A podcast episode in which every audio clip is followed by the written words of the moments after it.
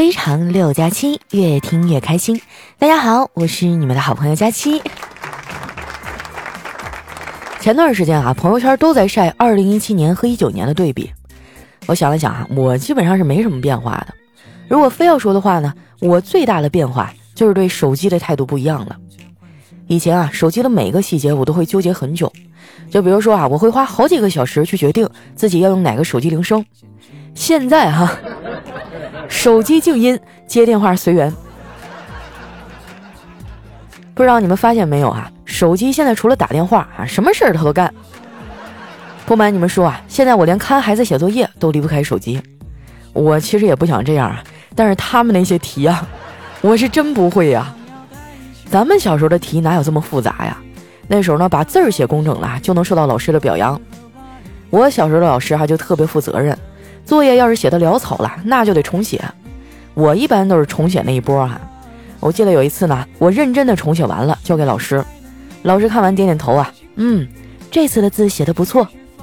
难得被表扬一次哈，我当时特别激动，一脸骄傲的说：“这有啥的呀？我还能写得更好。”老师欣慰的摸了摸我的头，然后呢，让我又重写了一遍。回想起来呀，我那时候真不算是个好学生。没事就被叫家长，每次我妈还从学校回来，就会数落我半天，时不时呢还会引用点名人名言。她最爱说的一句话就是“少壮不努力，老大干快递”。后来呢，她又加上了摆地摊啊、摊煎饼啊、送快餐、干工地、搬砖、和水泥啥的。你还别说啊，听她这么一说，我发现其实不努力的就业面也挺宽广的呀。后来呢，我上了大学啊，学习成绩变得没那么重要了。本来以为我妈会对我态度好一点，没想到啊，她嫌弃我的地方更多了。大一那年放寒假，我坐了一宿的火车才到家。当时可能是饿得太狠了，吃面条的时候呢，就吸溜面条的声音有点大。我妈就嫌弃地说：“闺女啊，就你这种吃相，怪不得找不着男朋友啊！”我就不服气了，我说：“才不是呢！前几天我们学校一个艺术系的男生还夸我了，他说就喜欢我这样真实不做作的女孩。”我妈想了想啊，说：“你可能想多了，人家可能就是敬你是条汉子呀。”其实我妈也就是嘴上不饶人，行动上还是挺关心我的。前几天我来大姨妈啊，这疼得直冒虚汗，我妈看我挺痛苦的，就给我泡了一杯红糖水。但是我喝完还是难受，就在床上扭来扭去。我妈看见了，就忍不住说：“闺女啊，我给你喝的是红糖水，又不是雄黄酒。”你这咋还现原形了呢？昨天啊，我爸、我哥他们一家都出门办事儿去了，家里就剩我和我妈。晚上呢，我妈特意给我做了酸菜鱼，味道特别好，我也吃了很多。但是我妈呀，却一口都没吃。我让她吃啊，她还推脱说自己不想吃。啊，当时把我感动的眼泪都要下来了，真是世上只有妈妈好啊！吃完饭啊，我妈就抱着手机在沙发上打字儿。我用余光瞄了一眼啊，发现老太太正在百度。只见她在搜索框里啊输入了“酸菜”两个字儿。我心想啊，这老太太可以啊，还会用百度学做菜了。她肯定是想学习一下啊，怎么样能把酸菜做得更好吃吧？等我回过神来，再偷瞄我妈手机的时候，我就看到了全部的字儿，上面写着：“酸菜长毛了，吃了会怎样？”朋友们，我已经确认了，我肯定不是我妈亲生的。一点也不扒瞎哈，他对家里那俩熊孩子都比对我好多了。老太太现在教育孩子已经不是原来教育我那套了，她也学会科学育儿了。以前呢，我要是到处乱跑啊，那她二话不说就会胖揍我一顿。但是现在小辉他们乱跑呢，我妈居然能耐着性子跟他们讲道理了。我就见过一次啊，老太太特意蹲下身子跟小辉说：“宝宝，外面很危险，要牵好奶奶的手啊。”结果说完呢，啥事儿都不管，这小侄子还是照样乱跑。本来以为啊，老太太要请出家里的鸡毛掸子了，哎，没想到他一点也没生气，而是换了一种方式。只见他呀，满脸慈爱的跟小辉说：“我的大孙儿哦，奶奶一个人会害怕，你可以牵着奶奶的手吗？”哇，这招真的太狠了！从此以后，小辉的手啊，就再也没有放开过。我建议家里有孩子的朋友都学习一下啊。说到熊孩子呢，小辉最近啊过得挺惨的。前几天啊，他去拔了一颗智齿，这麻药劲儿过了以后呢，这孩子就开始嗷嗷叫唤，非说这医生下手太重了，感觉嘴里的肉啊都翻出来了。我让他张开嘴仔细看了一下，我说：“哎呀，确实是，这窗口还挺大的，是有一块肉翻出来了，你得好好养着啊。”从那以后，小辉每天啊就别说吃饭了，连说话都只用半边嘴。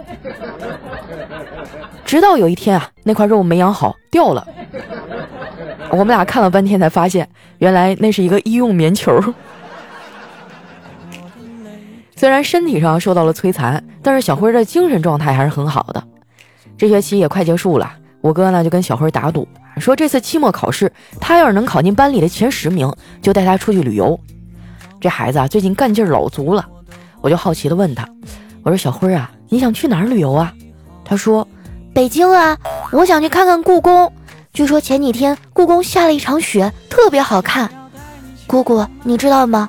北京一下雪就会变成北平。啊，当时就把我逗的呀，扑哧一下乐了。你说现在零五后啊，都开始走文艺青年路线了。北京一下雪就变成了北平，那北京要是连着下四场雪呢？那是不是就变成四平了？我跟你讲啊，那地儿离沈阳可近呢。小黑呢，就是四平的某个大学毕业的。哎，当时小黑去上学啊，他妈最大的心愿就是儿子能在学校里啊找个对象。结果都大二了，一点动静都没有。那后来老太太实在忍不住了，就问他。儿子，你都上大学了，怎么不谈个恋爱呀？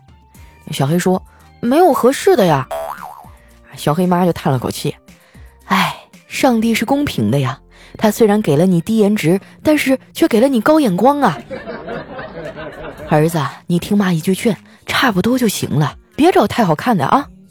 那小黑说：“妈，你误会我了，我的要求真的不高。”哦，那你们班其余的男孩都有对象了吗？小黑就点点头说：“嗯，都是找的同班同学。”小黑妈说：“那怎么就没有一个女孩看上你呀？”小黑皱皱眉说：“女孩？我们班没有女孩啊。”后来呀，小黑到了我们公司，先后呢也谈了几段，但都是无疾而终。他自己啊也不知道因为啥。前几天啊，他还跑过来问我，他说：“佳琪啊，你说女孩子到底喜欢什么样的呀？”为啥我就是不会跟女孩相处呢？我说你问这问题啊太复杂了，我很难给你一个标准答案呢。不同的女孩啊相处模式也不一样，但是共同的前提呢就是你要了解他们，然后才能吸引他们。小黑想了想说：“上下五千年最吸引异性的就是狐狸精了。嗯，有没有那种主人公是男狐狸精的电影啊？我想先观摩学习一下。”我想了想啊说：“哎，还真有，那个。”疯狂动物城啊！其实啊，哄女孩很简单，她们都喜欢被呵护啊，喜欢被夸奖，不喜欢你像个大妈一样喋喋不休。所以啊，广大的男士朋友们，不管天多冷啊，你都不要劝女生多穿点，没用的。因为对大多数的女孩来说，臭美啊，远远比保暖更重要。所以你要做的啊，不是劝她多穿点，而是自己多穿一点，然后呢，陪在她身边，等到她说冷的时候。你再默默地脱下一件啊，给她披上。哎，那么问题来了，你们有那么多衣服吗？要不要趁着双十二促销多买一点囤着呀？毕竟啊，你不能每次跟女孩出去都穿那么几件啊。不用担心钱的问题啊，我可以帮你省一些。你只要添加省钱小助手的微信幺七六幺幺六二五六九二，网购之前呢，把链接发给他，然后按照他给的流程下单，就可以获得返利了。啊像什么淘宝啊、京东啊、拼多多呀这些电商平台都可以获得返利，还有领取优惠券。当然啊，你们也可以顺便看看有没有合适的礼物，也买过来囤着呀。你相信我啊，机会是留给有准备的人的。那万一这女孩因为你给她披了一件衣服，哎，就觉得你人不错，想要跟你相处一下试试呢？如果这个时候啊，你还能再拿出一点小惊喜，那你俩这关系啊，不就成了吗？等你们成功了，记得来我这报喜哈。不过话说回来了，追到手呢就得好好珍惜，关系啊还是需要认真维护的。在这点上呢，调调就做的特别好。前两天公司团建啊，我们聊起这事儿，我就问他，我说调哥，最近你和嫂子的感情怎么样啊？调调说，哎呀，我就这么跟你说吧，我和我媳妇儿那是经历过生死的人。我一边鼓掌啊一边说，我就说嘛，还是调哥靠谱，这夫妻关系维护的这么好。调调就打断我说：“我是说呀，我们有好几次吵架，都差点同归于尽。”哇，那这也太暴力了！我觉得啊，夫妻之间呢，最重要的事儿就是相互信任，但是大部分人呢都做不到这一点。你们知道如何在不吵醒你对象的情况下，确定他是否睡着了吗？很简单啊，你只需要轻轻的在他耳边说一声：“亲爱的，我看一眼你的手机啊。”这么看来还是单身好。如今网上呢流行一种说法，说谈恋爱不如养猫。我发现猫啊真的是一种神奇的生物。养猫呢，跟谈恋爱也差不多。不信你看哈，猫呢说找不到就找不到，男朋友也是。猫哈想要被撸的时候呢，就跑过来蹭你，男朋友也是。猫不爱洗澡，男朋友也是。更何况啊，单身还自由呢。我现在就觉得挺自由的，只不过啊，别人的自由呢是财务自由、情绪自由、活的自由，而我啊就跟他们完全不一样了。我只能做到长的自由，啊对，还有剁手自由。眼看双十二就要来了，我已经做好准备了。你们呢？都添加省钱小助手了吗？没加的赶紧加一下微信：幺七六幺幺六二五六九二，能省一点是一点啊，省下就是赚下呀。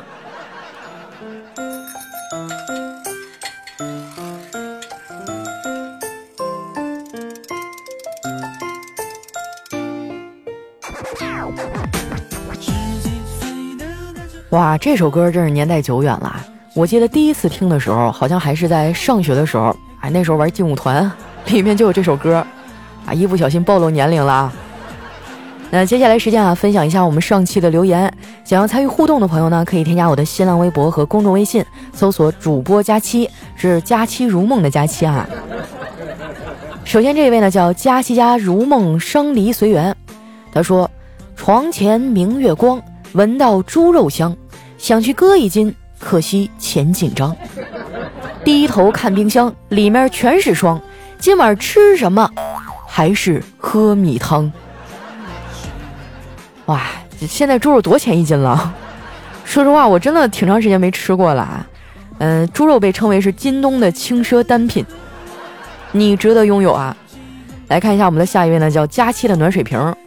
他说：“夜幕降临，华灯初上，有佳期的地方就有快乐。”在喜马拉雅遇见佳期姐呢，是命运的安排。这么好听的声音，我怎么能放过呢？我是上班听、下班听、加班听、睡觉前听，有时间我就听。上班时听呢，我就嘿嘿的笑，啊，同事都以为我疯了。然后呢，我就把你的节目啊介绍给同事们一起听，于是办公室里啊都在大笑不止。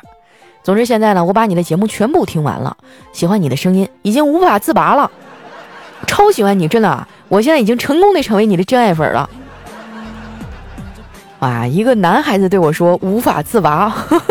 ”哎，不行了，我我怀疑你在开车，但是我没有证据。下面呢叫陆下下路，他说：“佳琪啊，终于等到你了。我呢听了你一年多，每次听到你啊就很安心，不知道为什么，可能是你的声线太温柔了吧。果然漂亮的佳期，好听的声音啊。当然，我也很好奇丸子到底有多像丸子呀？是不是那种圆圆的？肯定老可爱了。”微博上呢，把你们两个都关注了，希望您身体健康，多多赚钱哟。啊，就经常有听众跟我说：“佳期啊，能不能发一张丸子的照片啊？”啊，不是我不想发，是丸子威胁我，他说等他瘦三十斤以后，他一定要发照片。如果我敢提前发了，那我们俩的友情就走到尽头了。但是我觉得他这个 flag，你们也别往心里去啊，这基本上就相当于变相的跟你们告别了。下一位呢叫冰水混合物，他说：“佳期啊，我从大三开始呢听你的节目，到现在五年了，和你一样，现在也是一只单身狗。在经历了一段失败的恋爱以后，不断的相亲见面，然后没有音讯，见的人多了，就觉得我真的找不到男朋友了。嗯，现在也觉得有没有似乎也没啥了，过好自己才是最重要的。这些年，我可以自己搬家，自己吃火锅，自己看电影，难过的时候哭一场，然后继续艰难的生活。”你陪伴了我所有孤单难过的日子，也是我睡觉前最后一个声音。今年呢，我在我们小城市里啊买了一个二手房，结束了四处漂泊的日子。说了这么多啊，就是想说以后的日子啊会越来越好的，对吧？我也会一直支持你的，希望你越来越好。哇，小姑娘你好厉害哦，这么年纪轻轻就给自己买了房。哎，我什么时候也能在上海买套房了？下面呢叫蓝天碧雨啊，他说，当你去银行取钱的时候都是连号，就说明物价要涨了；当平时爱说话的同学突然不说话了，说明老师要来了；当所有人啊吃完饭都不说话了，说明该你结账了；当中了五百万不知道怎么花的时候，就说明梦该醒了；当你看到我打了这么多字啊，就说明我们缘分到了，你该念我了。哎，我以前啊经常会幻想，如果有一天中了五百万怎么办？那我就要花天酒地，买豪车、买豪宅，然后再买几个商铺、店面，啊，剩下钱做做投资，然后呢，我再做做慈善，总之就是各种花天酒地。但是现在我长大了，我就冷静多了，整个人也朴实多了。我觉得如果有一天我中了五百万啊，我要先交一百万的税，剩下的钱呢，我就去买个房，啊，再然后呢，剩下的就慢慢还吧。下面呢叫龙小猪的赖哥哥，他说：“佳琪啊，我要在这立帖为证，今天开始啊，我要减肥了，不瘦到我想要的身材，我就不吃饭了，我我天天吃苹果去。哎，这苹果怎么着你了？你要天天吃它？我跟你说啊，这个胖瘦呢，跟人的体质也有关系啊。你看猪八戒是吧？呃，西天取经那么长一段路，光吃素，他也没瘦啊，对不对？”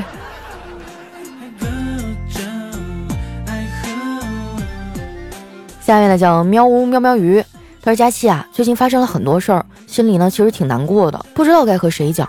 和同学讲吧，不太好意思；和爸妈讲呢，又怕他们担心。只有听你节目的时候啊，心里才会稍微放松一点儿。现在呢，我已经大二了，可是我突然发现自己越来越不会学习了，不知道怎么下手，好害怕自己落后啊，更害怕自己让家里人失望。佳期，谢谢你，有你的声音陪着我，我想我会度过难关吧。啊，上大学你还学习哇？那你真的比我优秀太多了。呃，突然从这个高三的紧张氛围当中解脱出来，进入大学，有这种迷茫的情绪很正常。我建议你呢，就是好好学习啊，有什么不会的就问老师呗，对不对？传道授业解惑，那学费白交的呀。业余时间呢，你可以发展一下自己的爱好，什么唱歌啊、跳舞啊、书法、绘画等等啊，要尽量的去丰富和充实你自己。那说到这个啊，我想起之前在知乎上看到一问题，说大学生到底该不该出去打工？说实话，我当年呢是打过工的。我记得出去站了十天啊，我这一天给我累的，回到寝室往那一躺，啥也不想干了。一共挣了五百块钱，当时我还沾沾自喜啊，觉得自己特别牛逼。但是现在想想啊，我们一年学费八九千一万多，爹妈掏了这么多钱啊，让我们去学习，结果我出去给人端盘子去了。当然哈，并没有对服务行业有什么不尊敬哈，就是举个例子嘛，教育一下孩子啊。说到这儿，有人应该反驳我了，说那我出去打工，我积累了社会经验啊，我还积攒了什么重要的人脉？你可拉倒吧！你说你一学生啊，你能干什么高端工作呀？你积累什么人脉呀？怎么着？你们还想毕业以后相约去端盘子呀？我这话说的有点重哈。但是我觉得呢，学习和社会经验啊，就像一和零的关系。你只有前面这个一基础打好了，你后面的零才有意义，它能为你附加价值。你说你前面一你都没整好，你后面再多零有什么用啊？对不对？当然我这想法比较主观哈，大家可以持不同的意见。我就是觉得人生能够这样肆意挥霍的美好时光呢，只有这么一次。我希望你们好好珍惜啊，偶尔去社会实践一下没有关系的，但是千万哈不要占用你主教的这个精力和时间。哎呀，这一段分析的太多了，赶紧看我们的下一段吧。这位朋友呢叫特爱佳期，她说我好闺蜜啊刘洋回来，我和老公呢去机场接她。几年不见啊，她是越来越漂亮了。见面以后啊，我们居然就没有了当初那种甜蜜的感觉，取而代之呢是怨恨。虽然啊我不知道要怎么做才能让这种恨消除，但是啊我和他爸的感情是走心的。哎呀妈，这弯拐的，差点没把我腰间盘甩出来。啊，下一位呢叫佳期的宠物小松鼠。说有一天啊，这妈妈语重心长的对女儿说：“从小啊，你就不聪明，累死累活才考上个大学，毕业以后还找不着工作。现在啊，司机要男的，编辑要男的，会计要男的，连秘书也指定要男的。妈实在为你操碎了心呐。”然后这女儿啊就嗯，而妈妈就一抹脸，坚定的说：“所以啊，现在趁老婆还是女人，赶紧上岗，要不然过两年啊，连老婆这岗位都能成男的了。哎呀，也是一个时尚前卫的妈妈呀，看法真的很这个出发点很奇葩哈。下面呢叫佳期的段子盖楼王月竹，他说我爸啊帮他一个四十大龄的堂弟介绍相亲，啊我应该叫他堂叔吧。相亲的前一天呢，堂叔打电话跟我爸说，哥。我要是相亲不成功，来回的路费你得付的呀，毕竟是你介绍的，你也要承担风险，这还浪费了我的时间呢。然后我就觉得，哎，你说他单身这么多年是有点道理的哈。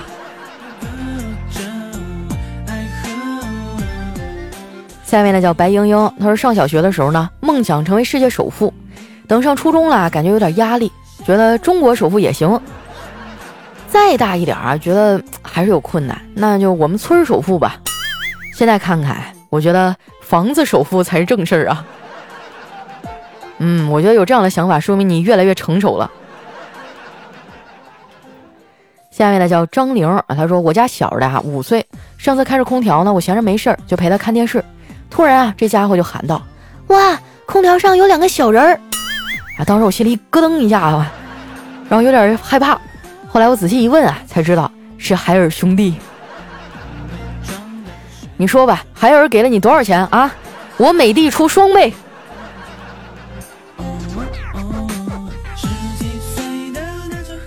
下一位呢叫佳期的陆墨，他说小时候邻居家举家搬迁到美国去了，我就时常挂念我的小伙伴啊。十多年以后呢，我们都长大了，他突然联系上我，告诉我，我终于啊成了我小时候最讨厌的一种人。我就问他，我说什么人啊？他说：“嘿，有钱人。”我跟你说，碰到这么装逼的朋友哈，你就应该马上跟上。哎，正好兄弟最近手头有点紧，能不能借我几万花花呀？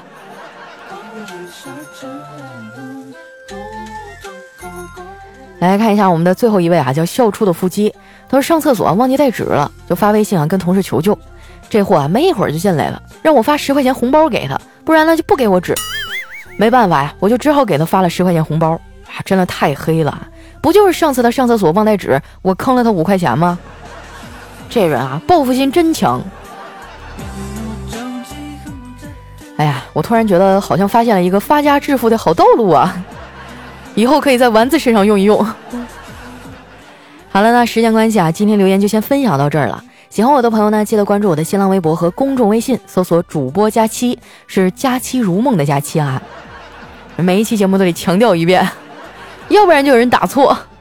如果说你有什么想对我说的话呀，或者是好玩的段子呢，可以留在我们节目下方的留言区啊。